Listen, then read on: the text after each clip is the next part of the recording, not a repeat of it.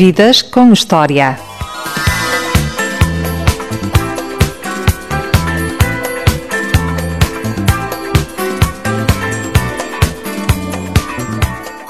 Queria ser engenheiro, acabou por ser médico. Gostou de fazer bancos de urgências, mas por influência da irmã, acabou em psiquiatria. Hoje é o mais reputado médico especialista em terapia de casal em Portugal. Nas horas vagas, escreve livros, uma crónica no Jornal Expresso e ainda é piloto de aviões. Olá, Dr. José Gameiro. Onde é que foi tomar café no último fim de semana? Antes, antes de começarmos, boa tarde. Eu não sou o mais reputado. Não, não há essa coisa de haver, desculpa esta, esta introdução, essa coisa de haver mais reputados. Pá, eu faço muita terapia de casal, já formei muita gente e há pessoas que eu formei pá, que são tão boas ou melhores que eu. Pá, portanto, não há. Quer dizer, posso ter pessoa ser mais conhecido, porque sou mais velho, porque apareço na televisão de vez em quando, porque escrevo nos jornais, mas quer dizer, não, não sou seguramente o único bom terapeuta de casal ou melhor. Não. Isto é uma pequena introdução apenas. Não é? Onde é que eu fui o último fim de semana? Estava a chover para o diabo, não fui a lá nenhum. Há mau tempo. Mas no penúltimo fui aonde? Fui a uma, a uma, uma herdade de um amigo meu que tem uma pista. Eu próprio tive uma pista no Alentejo. Teve uma pista na sua casa do Alentejo, Tive, só onde depois- tem os comboios elétricos. Já não tenho, vendemos. Tinha, tive lá 20 anos a pista, 20 anos a pista, mas foi proibida pelo ANAC. Estas pistas foram proibidas a partir de 2011 ou 2012, quando começaram a sair umas coisas de drogas, os gajos começaram a chatear, a chatear e a exigir certificações complicadas e eu desisti. E, portanto, deixei de lá aterrar fiquei lá 11 ou 12 anos numa pista que era muito gira. Tipo África pura, África pura e dura. Mas agora não, agora vou, vou a aeroportos normais, normais para o país fora, não é? Como surgiu o gosto pela aviação? Sou pelo medo. Eu tinha um pavor de de avião. Nós viajámos na família muito cedo. A minha mãe gostava de viajar viajava muito cedo. Eu devo ter apanhado o primeiro avião, se não me engano, o Caravel da TAP, que é a ideia que eu tenho, que é o avião- o primeiro jato que a TAP teve. Tinha eu, pai, 12 anos, ou 13, à volta disso. Depois viajámos sempre muito e viajámos muitas vezes de avião. Bom, eu, tinha, eu nunca deixei de viajar, mas tinha medo. Aliás, a minha mãe e a minha irmã gozavam comigo. Não é? Uh, depois uh, de medicina, não sei o quê, e houve um ano que fui passar férias para Portimão, para Alvoar, no verão, em frente ao aeródromo de Portimão. Passava o dia, tinha medo de atração, ao mesmo tempo tinha atração. não é? Uh, Precisava de ouvir uns aviões pequenos a decolar as quais e decidi, quando chegar a Lisboa, tirar o brevet. Isto em 86, se não me engano. Tirei o brevet, depois comprei um pequeno avião, passados uns tempos, depois vendi esse avião, depois comprei outro, pronto, e assim, e vou há 39 anos, sei lá quantos anos são, quase 40, qualquer dia. E o medo já desapareceu? Não, hoje em dia não tenho medo, exemplo, tenho prazer. Quer dizer, já tive sensações de, de, de, de coisas de medo. Eu arrisco pouco, não me meto em maus tempos, nada disso. Mas, aliás, os aviões pequenos têm limitações, não são os grandes, não é? Mas eh, arrisco pouco, mas já tive duas outras situações em que tive algum, não digo provavelmente medo, mas tive alguma preocupação. Se tivesse de escolher e só podia escolher uma das duas hipóteses, comboios elétricos ou aviões, qual seria a escolha? Aviões. Aviões. Aviões. Eu gosto muito de comboios elétricos, mas nunca fui maquinista. Eram comboios de ter em casa, não é? Era, era uma sala inteira com um comboio eh, que eu fui montando. O primeiro comboio que eu tive foi aos 8 anos que o pai me deu. Depois. Da marca. Marcolin, E foi até ao fim Marcolin. Depois, depois aquilo, brinquei, brinquei, brinquei, mas tinha que montar e desmontar, montar desmontar, não tinha onde pôr aquilo, não é? Pronto. Depois passou a minha vida de jovem adulto e adulto, não liguei nenhum aos comboios, ficámos lá guardados. E depois, quando comp- comprámos, fizemos o Monte do Alentejo em 98, eu disse à família, há uma sala que vai ser para os comboios. E pela primeira vez tive uma sala para os comboios.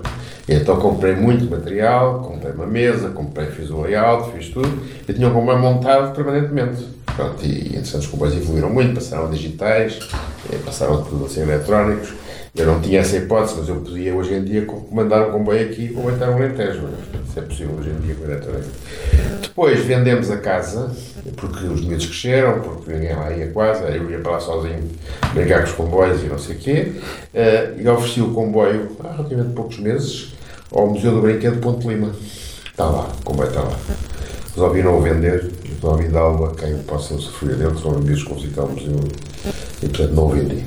E aviões pequeninos, também tem Tenho muitos. muitos, no consultório, em casa, você for ali ver alguns belos exemplares. Uh, já não tenho um para aviões. Lembra-se do dia em que o pai ofereceu o primeiro comboio? Lembro perfeitamente, foi no Natal de. Eu tinha 8 anos, portanto, Natal de 57. 57, eu nasci em 49. Quais foram as melhores recordações da infância? Houve boas e más. Eh, as boas foi a família. Eu tinha uma família muito. com avós de um lado e do outro muito próximos.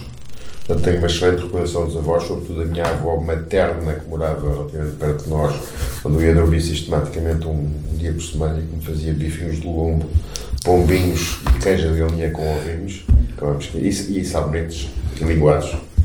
Uh, tratava como um príncipe, a minha, a minha irmã, mas eu ia, eu ia dormir uma, uma vez por semana sempre. Eu andava no seu francês na altura, a caminhonete do seu francês, deixava, em vez de ser em campo pequeno, eu morei, deixava-me salvanha, que era onde moravam os avós. E ficava lá. Portanto, essa avó morreu, tinha 12 anos.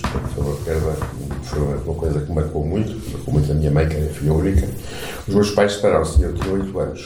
Portanto, e aí também foi complicado, como é evidente.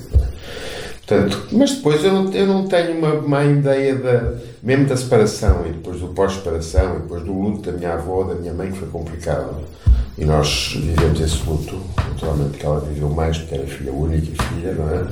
Mas nós também vivemos, não tenho uma ideia, não, não, não me queixo. Acho que sempre tive amigos, sempre estudei com amigos desde muito cedo, em casa de uns e em casa dos outros, nunca estudei sozinho praticamente. Desde os 10, 11 anos que eu ia para a casa de amigos, eles iam para lá estudar comigo e, portanto, tenho, viajávamos muito, portanto, não tenho uma ideia. Ainda se lembra daquela viagem no Sud Express? Fiz várias. Fiz várias a Paris no Sud Express e no Lusitânia Express por Madrid. Lembro perfeitamente, tenho as saudades daquilo. Aquilo tinha, uma, aquilo tinha uma, uma, umas cabanas de arte nova, lindíssimas. O tipo tinha que se vestir para jantar. Tinha um carruagem restaurante. Saía-se daqui depois do almoço e chegava-se a Paris no dia seguinte, também da tarde. Pronto. Aquilo era lento, não é? E as câmaras do Express nessa altura eram, eram antigas, eram, era parecido um bocado com o, com Oriente Express hoje em dia. E, e a carruagem restaurante tinha, era arte nova completamente, tinha uns candeeiros lindíssimos, perfeitamente, e eu tinha que levar um fato para ir jantar. Tinha 12 anos ou 13, só se podia de gravata. Era um prazer esse Era. pequeno luxo. Era a primeira grande viagem que nós fizemos, eu tinha 12 anos. Foi a Europa toda. Fomos do Express até Paris e depois fizemos de caminhonete, num grupo- era um grupo, caminhonete fizemos Bélgica, Alemanha, Suíça, Norte de Itália, Sul de França, Madrid e viemos apanhar em Madrid o o Little Express para Lisboa. Comprou muitos comboios elétricos Comprei nessa muitos. viagem. Eu levava dinheiro, eh, o meu dinheiro, era o meu dinheiro, davam os meus avós, os meus jantares, já em, em, em divisas organizados, eh, X, para, para- sobretudo a Alemanha, a Alemanha é que vendia comunidades. E a minha mãe, que era uma pessoa, em alguns aspectos, muito liberal, deixava-me andar sozinha em Frankfurt com 12 anos a, a comprar comunidades sozinho. Andava sozinho a comprar as coisas. Tenho excelentes recordações nessa altura. Essas são as melhores recordações da infância. Não sei se são as melhores, mas são boas. Não sei se são as melhores. Agora, de repente, não sei se são as melhores, mas são boas, são muito boas. São boas. A separação dos pais não afetou muito. Afetou, afetou, até, afetou mais até foi o meu pai de vez em quando desaparecia. Eh, isso é que afetou mais, não é? Porque mais tarde, eu não tenho nenhuma espécie de conflito com ele, já morreu, não é? nenhum conflito com ele, nem nunca tive, mas ele eh, tinha uma vida económica muito irregular, ora tinha muito dinheiro, ora tinha pouco dinheiro.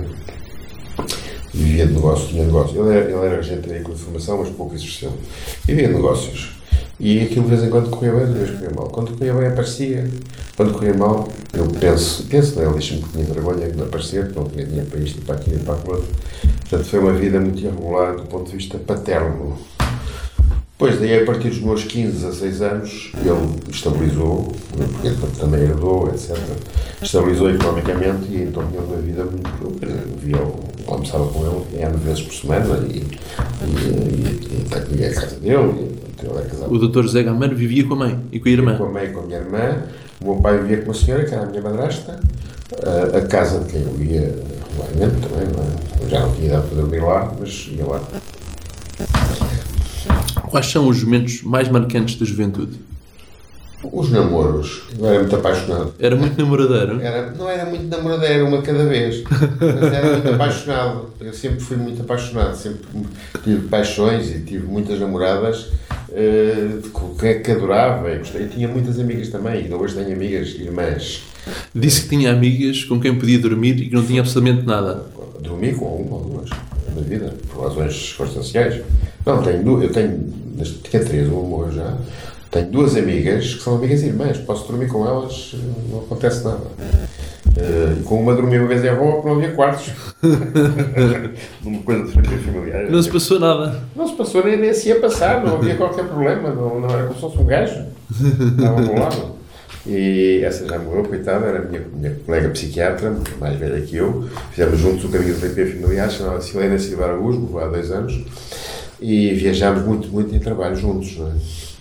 Até havia que desconfiar, ela estava separada do marido. Eu houve uma altura em que também passei de um casamento para o outro, da minha filha para o atual, para o Sim. meu filho, para, a minha, para, para a mãe do meu filho. E também estava sozinho, tínhamos chama de ser namorados, mas nunca fomos Foram, foram só amigos. E bons amigos. Nunca demos um beijo, nunca, nunca houve nada, nunca houve nada. E tenho outra amiga que está viva, felizmente, que é a minha colega de curso de médica, com quem é igual, é uma coisa exatamente igual. Mas na juventude era muito Não, namorador. mas tive várias namoradas, tive várias namoradas, tive. tive. Aproveitou bem esse tempo. Sim, aproveitei muito tempo. Porque Se fosse hoje em dia, aproveitava mais. Na altura a malta era mais. que as coisas não eram tão fáceis como agora. né? Eram mais conservadoras. Era mais, era mais difícil. Não é? Por falar em conservadoras, em que aspecto o professor de português no Liceu Camões e grande escritor Virgílio Ferreira marcou a forma de escrever e de pensar o Dr. José Gameiro? Eu acho que marcou muito, porque ele conseguia transformar uma coisa chata que ninguém gostava na altura e hoje em dia também há uma, parte da malta acho que não gosta, que era o português, eh, em umas aulas especiais. Ele, não ligava muito à gramática e essas chatices das regras da sintaxe. O que ele nos dava, no fundo, era cultura literária, não é? E era um homem, eh, era um homem, era um essencialista, sabia muito Sartre, como é daquilo, dava-nos, e dava-nos os livros de uma forma muito, quase diria, romanceada por ele próprio, as aulas eram muito interessantes. E eu devo, eu, além disso, eu devo-lhe uma coisa, porque eu depois, eu depois tive uma relação com ele até ao fim da vida. né? Por razões de, de- de- eh, O filho dele, que é meu colega psiquiatra, casou com uma amiga minha, e, portanto já estão separados. Mas. eh, mas fui a Fontanals algumas vezes, onde eu passava os fins de semana, depois vivia praticamente várias vezes ter com ele, já bem crescido, bem adulto. Em determinada altura, no Camões, ele foi meu professor de português do primeiro ao quinto ano. Aliás, do primeiro a meio do quinto ano, eu explico porquê. Porque numa brincadeira de- da malta daquela idade, pá, houve um professor que a malta tinha a brincadeira, tinha a mania de, no intervalo, de, até chegar o professor a mandar sapatos e satos chineses uns aos outros. E o Pereira Miguel, pai, aliás, um colega meu, professor de História, levou com uma, com uma, com uma, com um sapato chinês na cara. Não gostou. Quem é que foi? Quem é que não foi? Levantámos cinco. O malta levantou-se. Fomos cinco. O reitor era o Sérgio Correia, que era um gajo terrível, Muito ligado ao regime, não é? muito Ontem. ligado ao regime, e um gajo daqueles. Ligado ao regime, mas ao mesmo tempo protegia bastante eh, alguns professores do, do Camões que eram contra, claramente contra o regime. O José Ferreira era contra o regime, o mais início, depois foi o meu professor, era contra o regime, o padre Belo, que também me ajudou, que já não é padre há muitos anos, também era contra. Havia vários contra o regime. Mas a maior parte não. A maior parte, ele era um homem do regime, claramente, um homem que se punha à meio da escada, olhar para nós, eu tinha pavor do gajo. Bom, e o gajo resolveu eh, criar uma, uma sanção que era separar-nos os cinco para liceus diferentes. Eu tinha que sair do Camões. E eu, se não me engano, não lembro de Poços Manuel ou desses assim. E o Júlio Ferreira, que achava que era um disparate, pediu uma convocação do Conselho Escolar. Que era uma coisa. E opôs ele, o Belo, que era padre na altura, que era nosso professor de moral, e eu acho que o Anísio, que apesar de ser meu professor, também só puseram isto é um disparate, você o que vai fazer é os turmas, separá-los e mudar os turmas. E portanto ele safou-me de sair do liceu, que era uma coisa que eu não apetecia nada, e mudei de turma, passei para a turma B, e depois acabei o liceu na turma B, onde fui colega depois do Guterres, do Luís Miguel Sintra, eh, do António Vendas, que é meu colega de curso de medicina, de vários outros, somos todos, conhecemos todos muito bem, aliás, um jantar, dia 17 temos um jantar todos, fazemos regularmente encontros, temos um grupo WhatsApp e tal, tal. malta já com 70 e tal anos como eu, né? e portanto, alguns já morreram, infelizmente. Portanto, foi essa, o Júlio Ferreira depois, eh, ficou tanto nos 100 anos dele, lá em, na, na terra onde ele nasceu, convidaram para ir lá e falar e tal, eu estive lá. Inauguraram um busto dele, Bom, e lá, era um homem era um homem muito reservado, muito pouco social, mas uh, muito interessante como pessoa. Muito interessante como pessoa. O que é que levou o Dr. José Gameiro, apaixonado pelo português através do Virgílio Ferreira, a seguir medicina? Ah, eu nunca pensei em letras. Nunca pensei em letras. Isso nunca passou para a cabeça. Eu escrevia desde muito cedo. Escrevia não só cartas às namoradas, como escrevia pequenos diários cheguei a escrever para o Juvenil de Lisboa, não sei se ouviu falar, não sei se sabe o que é. Sim. O Juvenil tinha, o Diário de tinha um suplemento dirigido por Mário Castrinho, Sim. que era o Juvenil, que era uma onde muitos escritores conhecidos começaram, Começaram a escrever. a escrever, poetas. E ele aceitou-me algumas coisas, não lembro o que é o quê, e eu mas nunca pensei em ser escritor, não é? A medicina surge, eu tenho um tio, tinha um tio médico, meu pai era médico, tinha um tio médico, Uh, a minha irmã quis ir para a medicina cedo, eu andei ali na engenharia, engenharia, depois tinha uns amigos que eram da Marinha, ir para a Marinha, a engenharia agrónoma, o meu pai era agrónomo, uh, e depois lá pelos 14, 15 anos, não sei exatamente quando se ia para a medicina, mas não para a psiquiatria. Eu gostava de ser muito medicina interna. Por isso é que vinha o fascínio por fazer bancos nas urgências. Adorava fazer bancos. Nós começámos a fazer bancos muito cedo, no quinto ano da faculdade começámos a fazer bancos. Eu já era monitor de uma cadeira, de, de, como era um aluno, era monitor de uma cadeira chamada bacteriologia, de, de bactérias, e eu e mais dois ou três colegas meus, que era muito jeito, eu ganhava dinheiro, tinha um ordenado, não é? Também quando estudante já ganhava dinheiro. E depois, esse professor que já morreu, que era o Câmara Pestana, queria que eu ficasse lá, fizesse lá o doutoramento, etc. Disse, oh, professor, desculpe lá, não, isto não é a minha, não é minha praia. Saí, saí, quando acabei o curso, saí, fui e pensei, uh, quando fazia bancos, adorava aquilo. Era terça-feira, aquilo era um dia para mim, eram 24 horas de banco, uh, era um dia para mim cheio. Aprendi imenso, aprendi imenso com uma malta mais velha e gostava muito de medicina, gostava muito de fazer uh, diagnóstico, diagnóstico um bocado antiga, a não tinha análises como agora, era mão na barriga, auscultação e tal. E hesitei ali muito medicina interna, mas depois acabei a psiquiatria, seguramente influenciado pela minha irmã, que já era na altura interna psiquiatria, ela era mais velha que eu, 4 anos. Portanto, quando eu acabo medicina, está ela, não, ela foi para a guerra com o marido, para Angola, e depois começou o internato uns anos antes de mim, 3 ou 4 anos antes de mim, já estava no bombardo a fazer o internato. E como é que a irmã o influenciou para ir para a psiquiatria? Não sei, ela nunca me disse para eu ir, mas eu. Eu, não, eu digo isto porque é óbvio que ter uma irmã psiquiatra eu fui influenciado por ela. Mas, quer dizer, não me lembro nunca dela me dizer vai para a psiquiatria. É uma coisa que eu acho que aconteceu, naturalmente. Aconteceu naturalmente. Não? Mas há um congresso em Florença que foi com o Daniel Sampaio. Isso é, outra, isso é a terapia familiar. Terapia isso familiar é, isso é a, que fascinou. Isso é a revelação. Isso é a revelação. Eu estava a fazer o internato de psiquiatria desde 76 e em 77 há um amigo nosso que é o Luís Schotzka, que era psicólogo, sabia tudo e mais alguma coisa. Há uma coisa de terapia familiar em Florença, já ouviu falar de terapia familiar? Eu disse, não. Então, é, é, é, a vossa cara, vão lá.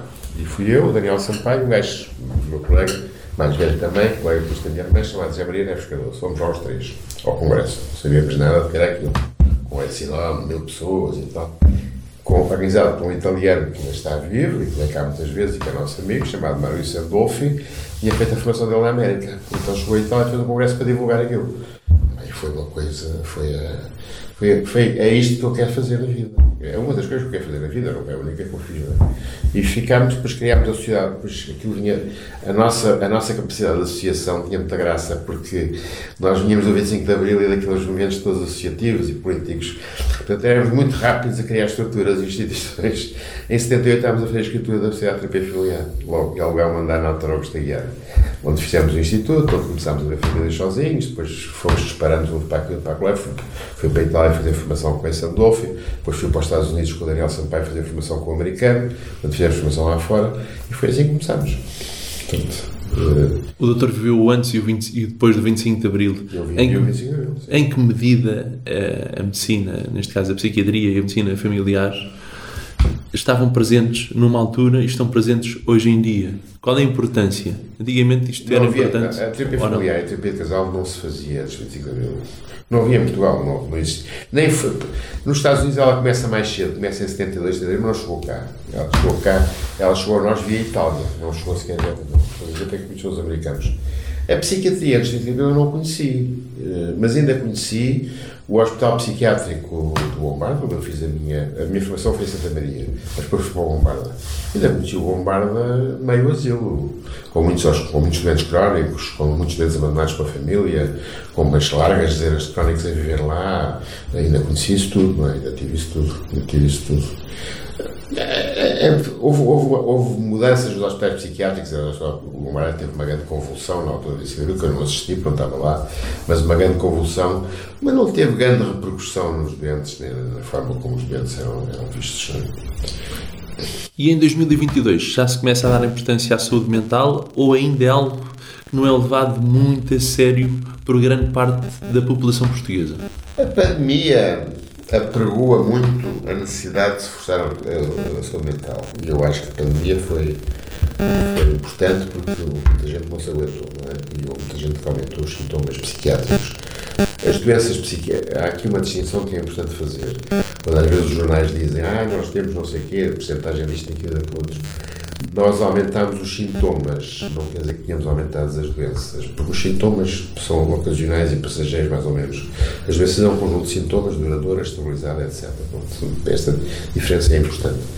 A saúde mental foi, é mais falada hoje em dia. Uh, houve uma evolução que já vem da pandemia de uma melhor aceitação do que é uma depressão, por exemplo, em termos laborais. É um, um exemplo. Alguns doentes escondem no seu trabalho que estão deprimidos, que têm medo. Têm medo que se partirem uma perna é uma doença, pronto, não podem trabalhar. Se estiverem deprimidos, uh, o, o, empregador ou a empresa, seja o que for, Mas isto depende de ti, pá, tu é que sabes, não tens força para fazer isso. Anda, mas é trabalhar que só te faz bem. Não têm a noção do, da gravidade de uma coisa depressiva, daquilo que é, do sofrimento que é. Está a mudar, já não é como era, mas ainda há quem esconda que é psiquiatra, ainda há quem peça declarações em que eu tenho que omitir no papel timbrado que sou psiquiatra, porque sou médico. Ainda acontece. Ainda acontece isso. Em 2022. 2022. Não é como antigamente, mas ainda acontece. Ainda acontece doentes a quem eu passo, eu não posso dar baixa, mas posso passar de estados da ADSE, não é? Eh, e os doentes que me perguntam, vem aí que é psiquiatra? Não, não é. Ai, eu não quero, então, percebe? Uh, nos recibos de consultas, por exemplo, eu não ponho nunca médico psiquiatra porque ponho médico só, consulta médica. A não ser que me peçam, porque o seguro paga mais, me peçam Sim. para pôr psiquiatra, só não ponho. As pessoas não gostam. Depois do Congresso de Florença, eh, onde a especialidade foi a terapia familiar, Sim. como é que é a implantação dessa terapia em Portugal? É em autogestão os primeiros anos, nós começamos a ver famílias em Santa Maria, onde estávamos, quatro de nós estávamos em Santa Maria, eh, a fazer internatos ou já formados. Uh, outros estavam na droga, no centro da droga da altura, e, e houve uma essa colega minha amiga que morreu, que era psiquiatra infantil, que estava sem saber infantil. Começámos a ver famílias sozinhos, uh, com, com, com aquilo que nós chamamos de intervisão, ou seja, não tínhamos supervisão, não tínhamos colegas com mais diferenciados, mas fazíamos intervisão. Havia uma situação completamente, hoje em dia, ridícula, que era a, a familiar tem um espelho unidirecional, que os doentes sabem que existe, e o supervisor está atrás do espelho, mas não é visto pela família. Sabe que ele lá está, mas não é visto. A aprendizagem, é, a formação é feita assim, com observação direta e, e análise direta do que está a passar. Nós não tínhamos espelho ao princípio, portanto estavam, imagino, está aqui um casal, estão aqui os dois terapeutas e atrás estão dois supervisores. que não o vidro não havia. Que não, não havia espelho porque o senhorio demorou algum tempo para permitir-nos abrir o buraco para fazer o espelho. Portanto, estes dois supervisores estão calados, não intervêm, supostamente estão menos envolvidos porque não estão a falar com o casal ou com a família, ser um casal ou ser uma família. Uh, e depois nós vimos cá fora, do fim da sessão, um bocadinho discutir com eles. Depois voltamos para a sessão, no fim. Era assim que foi assim que começou. Depois fizemos o espelho, o que mudou foi a geografia da coisa, porque não tínhamos supervisor. E depois, logo em 79, Itália, Estados Unidos, eh, nós, vários de nós foram e viemos com formação. E depois eles vieram cá também muito. O Andolfo, esse lá italiano, veio cá algumas vezes. O americano, com quem a gente trabalhou, o que já morreu, o Carlos Whittaker, veio cá duas ou três vezes. Portanto, vieram outros. Veio muita gente cá, que nós eh, pronto, pagávamos para eles virem cá. E, eh, a formação saiu-nos do bolso, não tínhamos laboratórios a pagar nada, não é? E portanto era do nosso bolso, e a rede, aquilo tudo era tudo do nosso bolso. Foi assim, e depois eu, a pouco e pouco, uh, fui largando as famílias, eu vi muita família, e uh, criando um modelo de terapia de casal que eu acho que funcionava. E, e, e aí eu percebi, eh, mas não percebi, não demorei algum tempo a perceber, que os casamentos estavam muito porque, por causa dos meus pais. Da separação dos pais na Da separação e da relação clandestina que tinham depois. Relação clandestina? Explique lá isso, só favor. Já expliquei isso à sua colega do público, mas Agora explica ouvidas com história outra vez. Os pais separaram-se. O pai assumiu com outra pessoa. Saiu de casa. Passado algum tempo, não sei quanto, não, vou, não sei dizer quando, nós saíamos com o meu pai e com a minha mãe, nós os dois irmãos, íamos jantar fora. Íamos, eh, lembro perfeitamente, uma noite de Santo António, encontrámos os amigos que ficaram a olhar assim, como quem diz, mas o que é isto, não é? Isto não, não acontecia, não é? Era uma coisa muito bizarra, não é? Ahm, se eles tinham encontros os dois, eu nunca dei por isso, não sei se tinham ou se não. Eu suponho que não, mas pode ser aquela coisa do, da, cegueira, da cegueira dos filhos relação Ser filho. pais. Ah, a minha mãe sempre disse ele queria voltar para casa e a minha mãe sempre disse voltas para casa quando vives sozinho uns tempos. Parecia de bom senso. Mas ele nunca, nunca viveu sozinho uns tempos. Uma vez perguntei ao pai, mas tenho medo de dormir sozinho. Oh, pai, não, oh, pai, não me lixes. A gente tinha uma relação porreira depois. Não, e ele ficou a viver com a senhora até ao fim da vida. Isto durou uns tempos, não sei quanto tempo. Depois houve uma altura em que acabou, eu não sei os pormenores, não sei os pormenores porque é que acabou, mas penso que acabou eh, porque a minha mãe desistiu, provavelmente, e percebeu que ela ia separar-se da senhora e, portanto, deve ter desistido daquelas cenas da gente sair os quatro. Saímos os quatro, que é uma coisa. que Se hoje em dia pode parecer-se na altura era super estranho. E ninguém tinha os pais separados. Na escola onde eu andava, havia duas pessoas com pais separados, que era eu e o Veloso. Coisa que nos aproximou até hoje, na altura, e até hoje somos grandes amigos. Porque ele também tinha os pais separados, mas ninguém tinha os pais separados. Mais ninguém tinha. Eu, eu lembro-me, Francês, dos 3 aos 9 anos. Eh, e aos 9 anos, a minha mãe achou que eu, em vez de dizer mesa, dizia mesa e pôs-me numa escola que eu achei que era uma escola de maricas. No, lugar chamado Lar da Criança, na Lapa. Cheguei lá e disse: Isto é uma camada que andava habituado a andar a pancadas francesas. Já contei isto muitas vezes. Mas depois criei lá a amizade. Olha, o Eduardo lá Marcel, é de lá que vem, o Chico Jorge, que é outro colega meu, que foi diretor-geral de saúde, tudo malta do Lar da Criança. E portanto fiquei lá o ano só, quarta classe fiz lá. Depois eles foram todos para o Pedro Nunes, moravam todos ali naquela zona. Eu fui para o Camões, portanto, depois o Eduardo mais tarde veio encontrá-lo. Mantivemos o contacto, mas o contacto não era de frequente. Mais tarde foi meu colega de medicina toda a vida e depois meu amigo. E, ainda hoje somos grandes amigos. Doutor José Gameiro, quantas vidas salvou numa vida? Não salvem vidas. Não salvo, não salvo. Que posso ter, quando fiz medicina, posso ter, posso ter ajudado a salvar vidas. Seguramente que ajudei. Agora, enquanto psiquiatra, no sentido figurado, ajudei, acho que ajudei muita gente a salvar vidas. No suicídio, sim, algumas pessoas, penso que sim. Tive alguns suicídios. Toda a gente, todos os psiquiatras tive. Ao longo da vida psiquiatra, tive três suicídios. E salvou E é muito- muitos casais? No sentido de que eles ficaram bem, sim. Se ainda estão bem hoje, não sei. Mas na altura, sim. Outros separaram-se. Também ajudei a divorciar muitos, a separar muitos. Quando e como encontrou as mulheres da sua vida? É, pá, isso é que é mais complicado. A mãe da minha filha é a minha, é colega de curso. Pronto. Eh, era minha amiga. Eu tive uma primeira relação com uma amiga de infância eh, que funcionou muito mal, muito mal. Não funcionou nada mal, nunca, nunca nos chegou. Mas durou pouco tempo. Era uma coisa. Com um equívoco parte a parte. E tivemos juntos para aí três anos, mas aquilo depois acabou. Depois, no Serviço Médico à Periferia, que nós fomos o primeiro grupo a ir para a província, em 75. Eh, foi ne- nesse grupo, foi, foi a mãe da minha filha, que eu já conhecia desde primeiro da faculdade, era a minha amiga. Eu me pergunto porquê, mas envolvemos e tivemos casados muitos anos. Já nasceu o Filipe, que tem hoje em dia 45 anos, e separámos eh, há muitos anos. Tinha Filipe 17 ou 18, portanto, fiquei há muitos anos.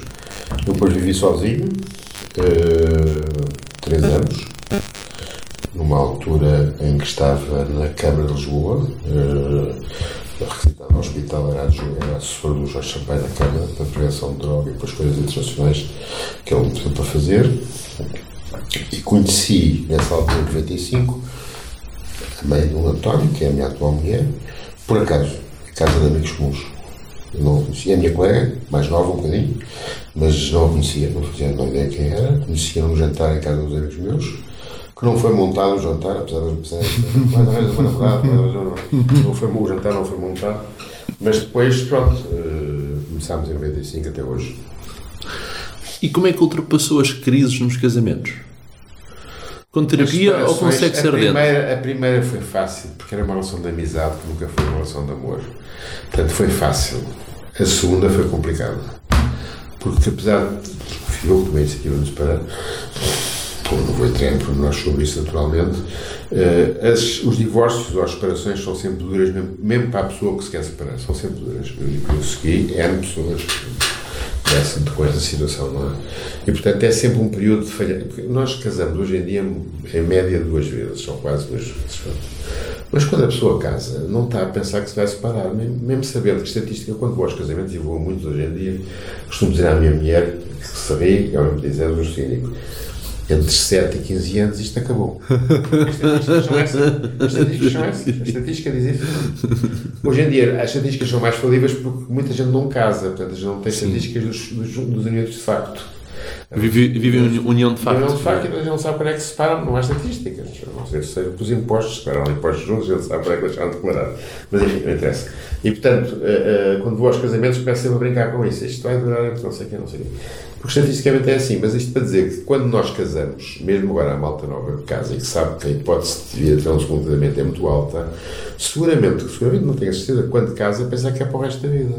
Continua a ser igual. Nada mudou nesse aspecto. Portanto, se você se quer separar, mesmo querendo ser você a separar-se, se for rejeitado é pior. Mas mesmo é uma, é uma, é uma perda, percebe? É uma perda, é, uma, é um falhanço. E depois, quando há miúdos, é o problema dos miúdos. Os casais com filhos demoram mais tempo a separar-se que os gajos sem filhos, como, como é fácil perceber. Não é? Porque não é só porque têm que gerir a questão dos filhos, que às vezes até é pacífica, não, é porque têm dificuldade entre o pensar que vou ter que me separar e o, e o começar a falar com a pessoa que vai ter com quem, se vai separar, medeia muito mais tempo se há filhos do que se não há filhos. E a percepção de infidelidade é maior nos homens ou nas mulheres? As mulheres são mais espertas, escondem, escondem muito melhor. As mulheres sabem trair melhor que os homens? Sabem trair melhor que os homens. São mais hábeis. São mais hábeis.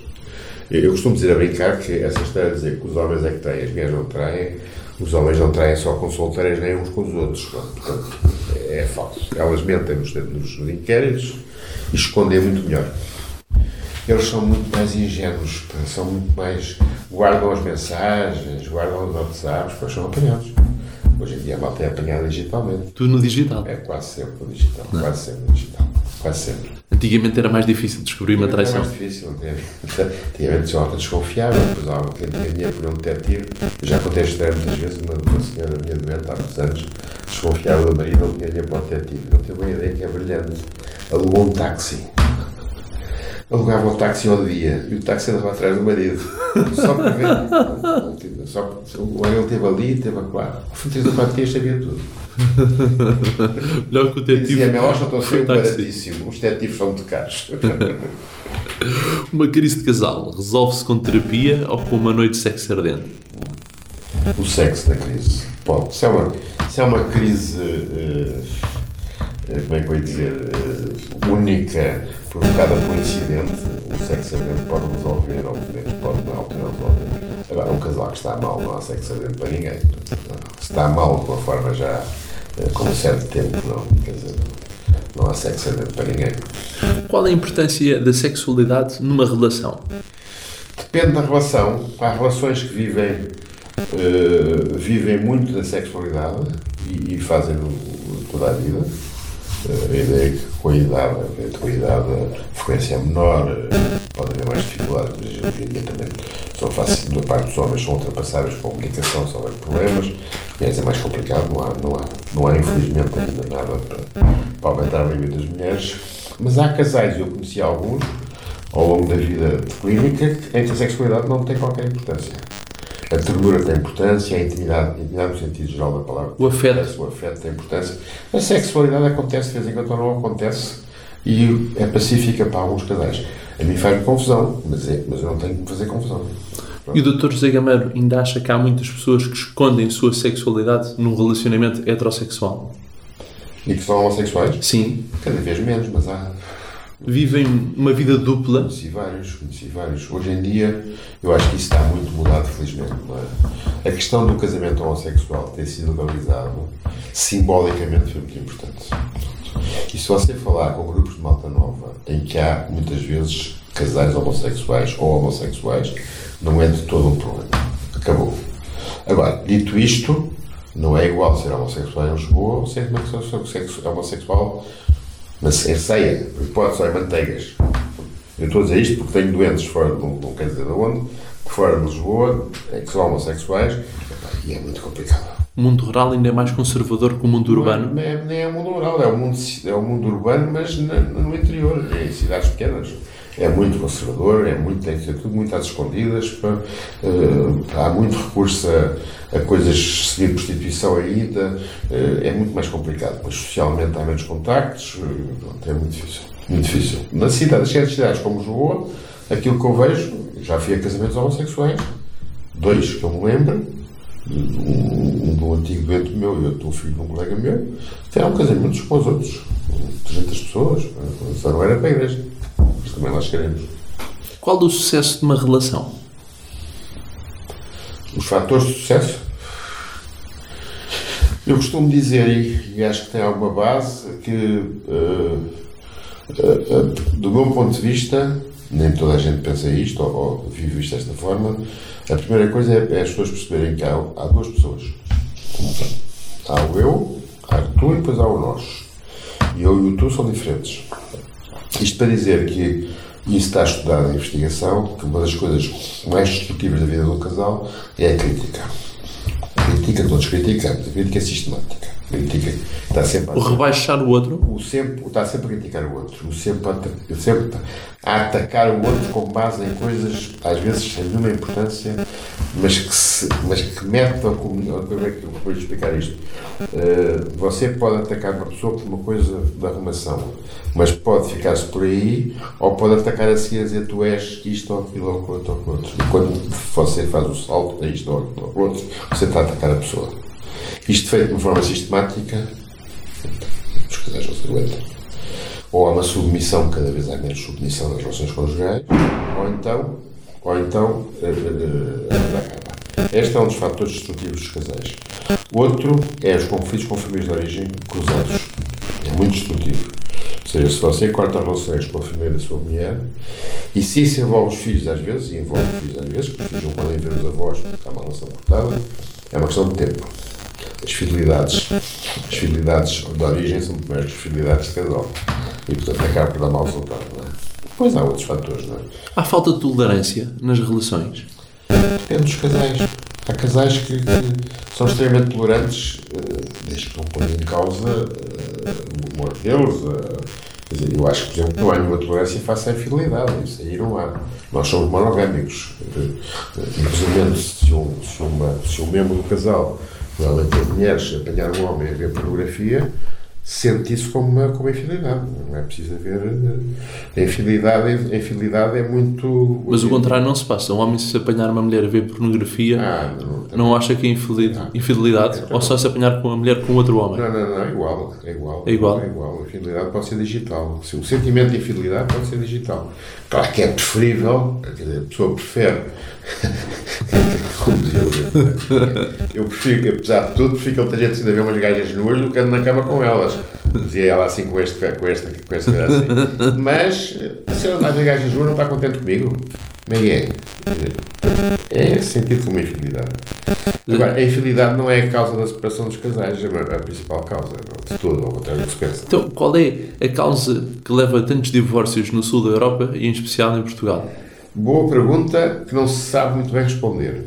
Ainda por cima sendo Portugal e os países da Europa, e Portugal, países tradicionalmente católicos e, não, e conservadores, se você for ver as taxas de divórcio nos casais casados para a igreja e não casados para a igreja, são iguais.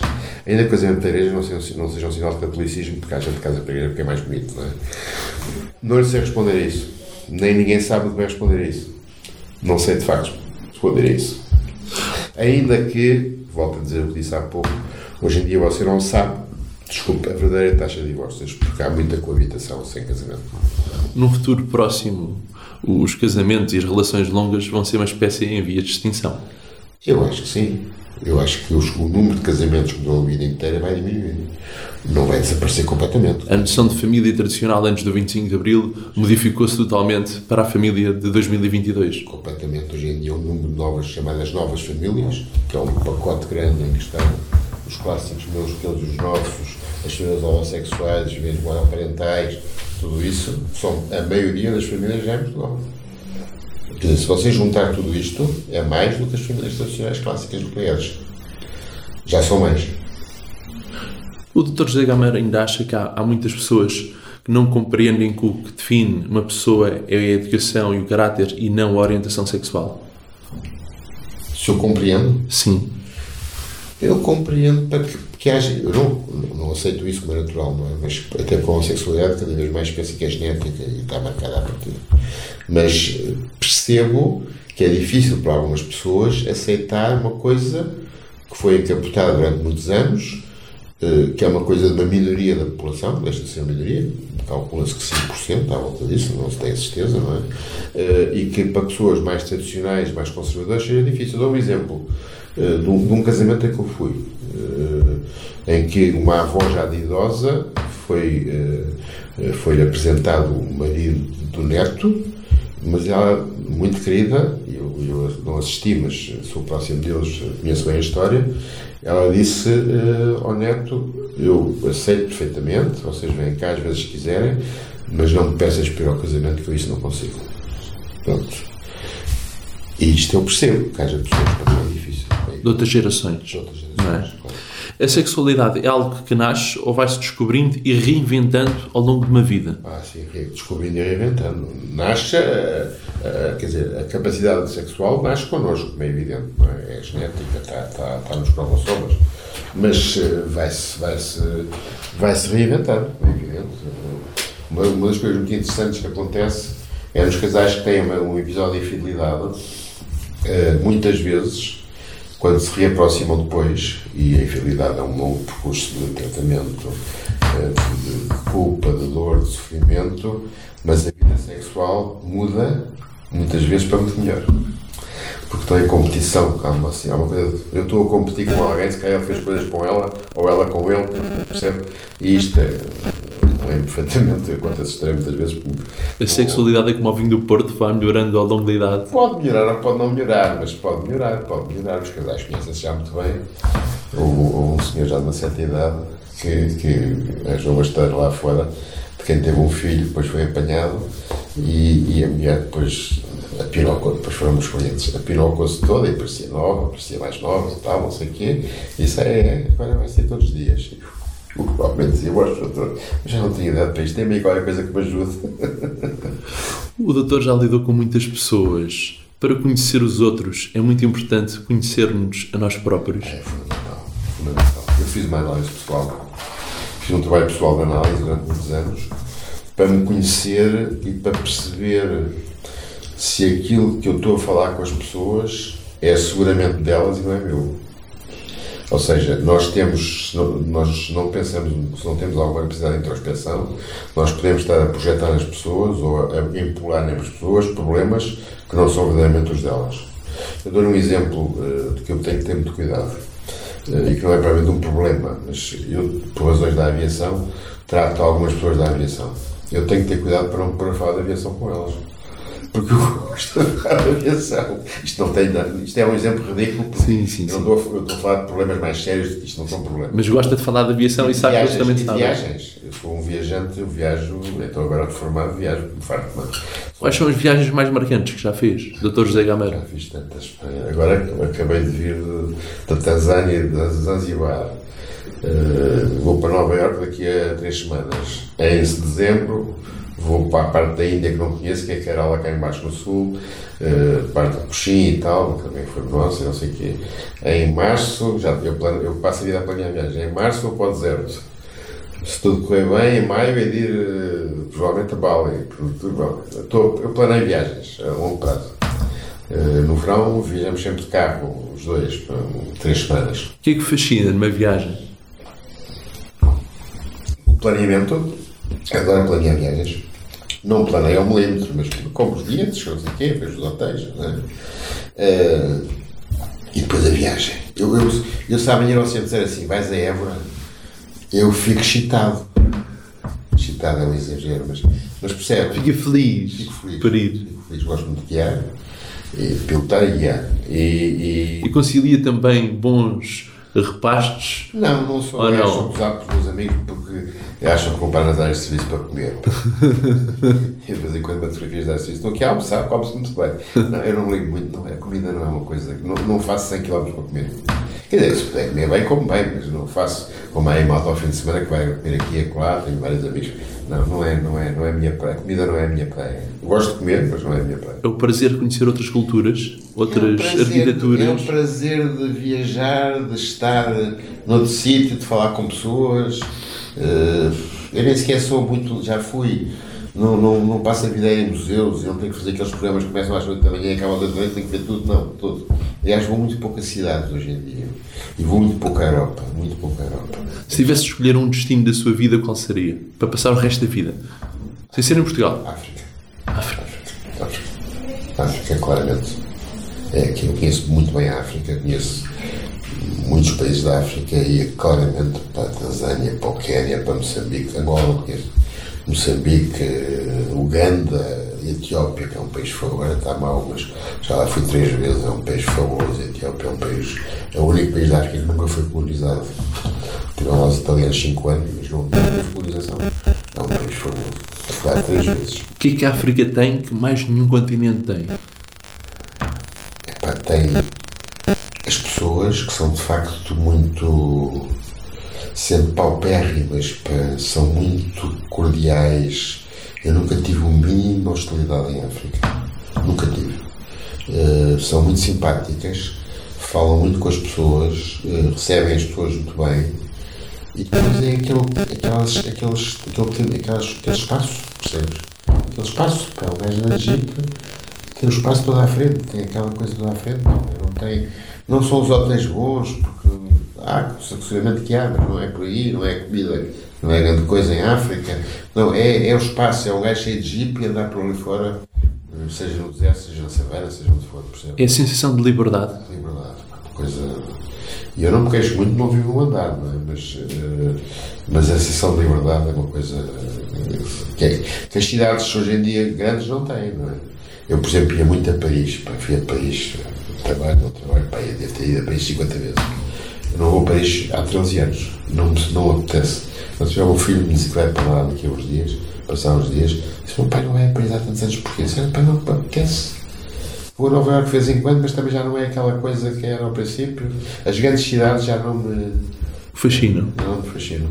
Não me fascinam. Eu fugi de Lisboa.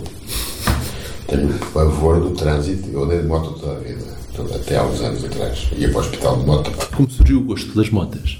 Miúdo, minha mãe nunca quis dar uma moto a sério, uma Vela Solex, sabe o que é uma Vela Solex?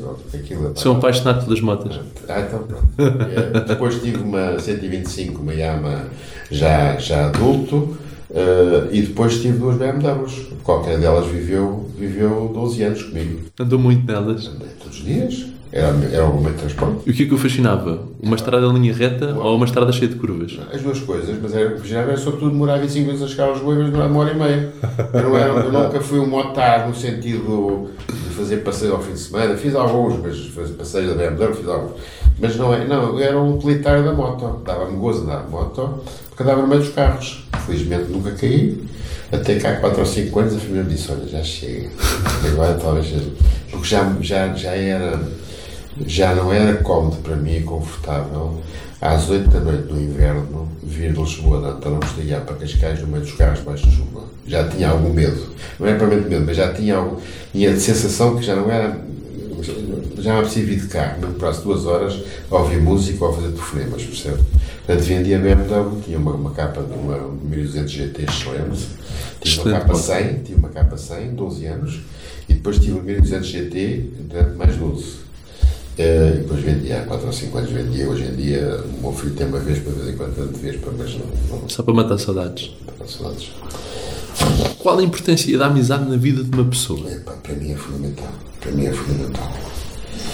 É fundamental e, eu, eu, e começou muito cedo, porque uh, a minha família, uh, sobretudo a minha mãe, depois de quando ficou sozinha connosco, cultivava muita amizade. Havia muitos amigos lá em casa, nós íamos muito à casa de amigos, de, amigos dela, naturalmente, amigos dela, e depois eu, como disse, sempre estudei com colegas e sempre prezei muito a amizade. E acho que na fase difícil da nossa vida familiar, quando meu pai saiu, a minha mãe depois ficou de com a minha avó, etc., os amigos foram muito importantes. Eu tinha uma vida muito próxima dos amigos, estudei, ia muito para a casa deles e eles para a minha casa. Depois a minha mãe era uma grande doceira, uma grande cozinheira. A minha mãe não trabalhava, estava em casa e, portanto, eles tinham todos ir para lá estudar. Porquê? Porque a mãe, minha mãe não dormia pouco e, e, durante a noite. E, e, e devia também dormir pouco, aliás, como eu. E, portanto, à meia-noite servíamos ceias. Fazia ceias para, para os meninos que estavam a estudar medicina. A minha irmã e as amigas numa sala, nós, eu e os meus amigos noutra sala. Portanto, nós, eu sempre tive uma vida social de amigos muito forte.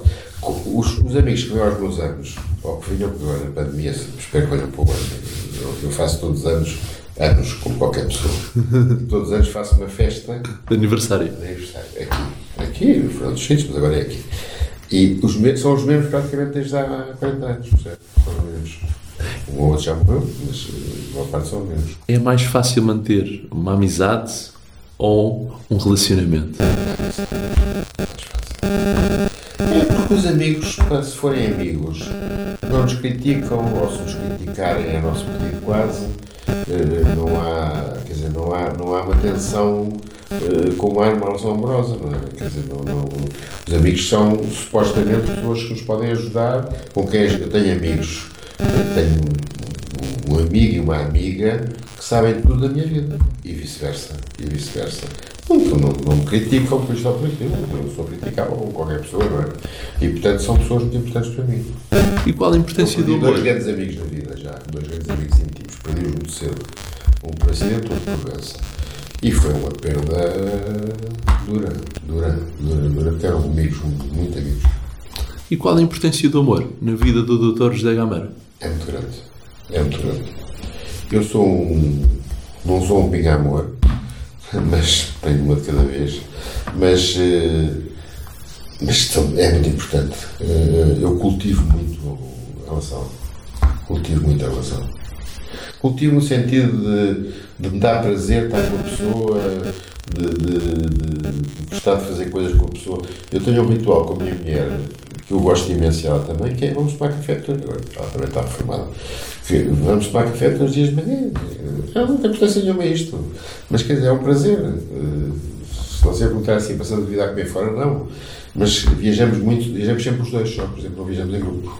Nunca viajamos em grupo uma vez ou outra, há muitos anos viajámos com amigos também, ficou muito bem, mas, mas gostamos muito de viajar os dois, porque assim decidimos o que é que fazemos, quando é que fazemos, não temos de estar a negociar com A viagem fortalece um relacionamento?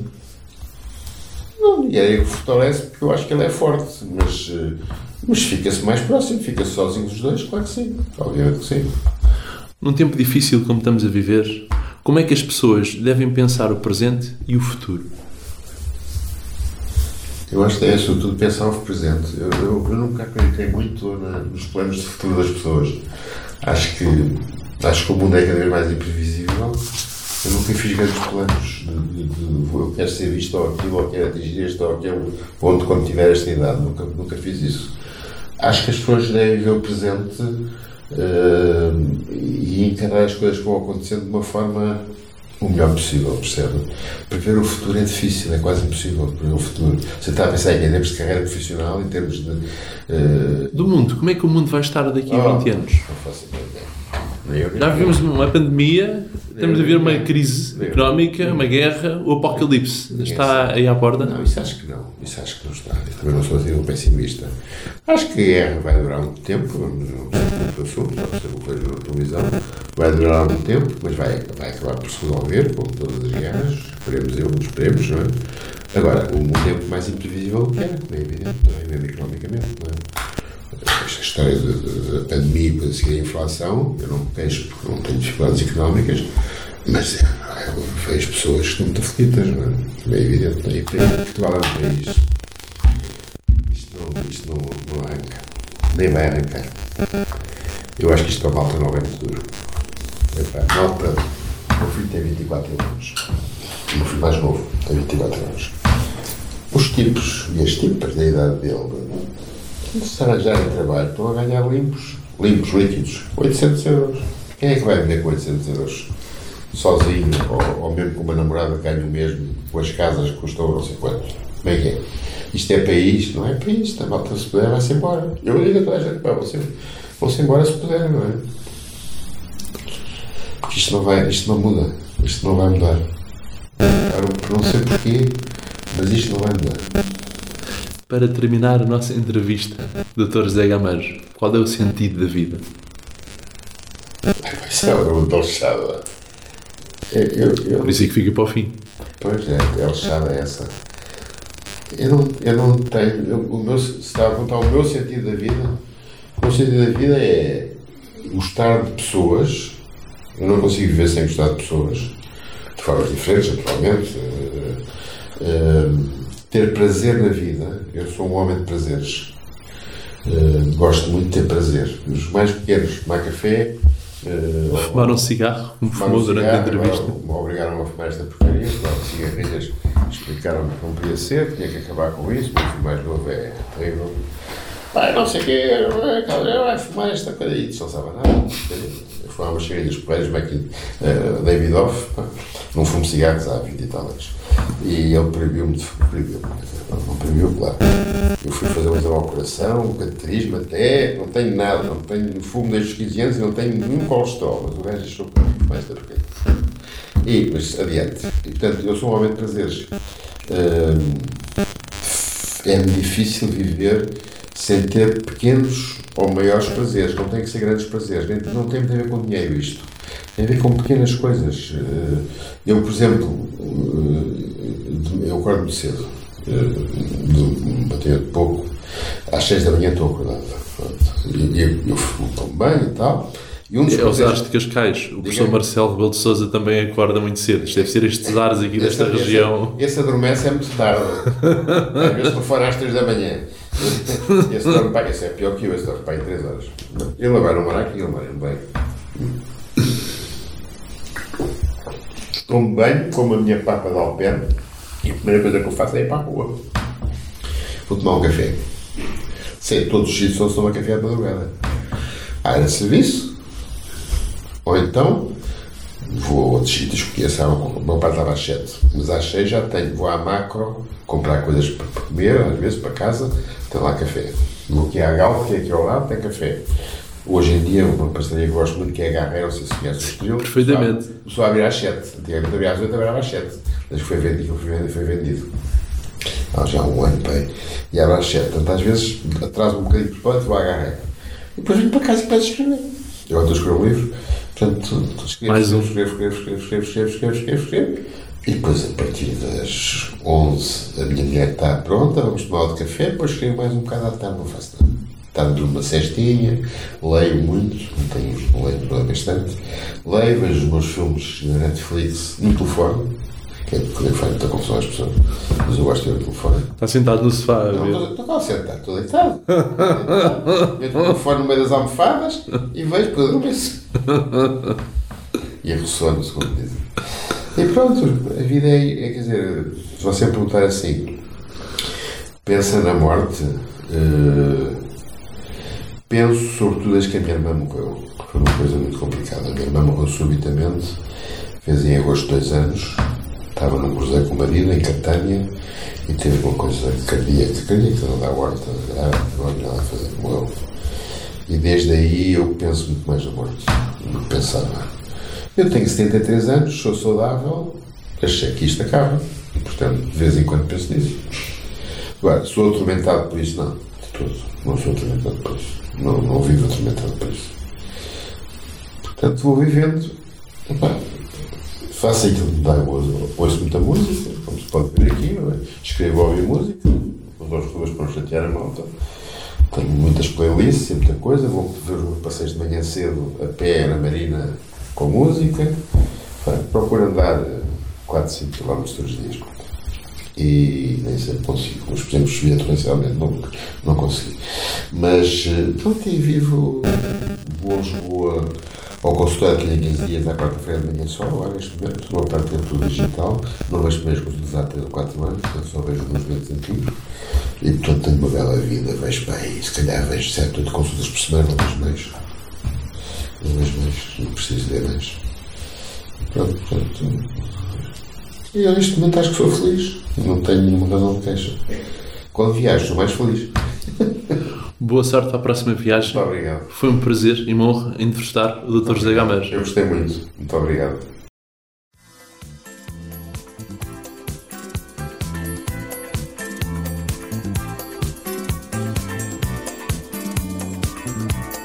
Eu sou o Diogo Marcelino e este foi o Vidas com História. Ouça todos os programas, sempre que quiseres, em vidascomhistoria.pt.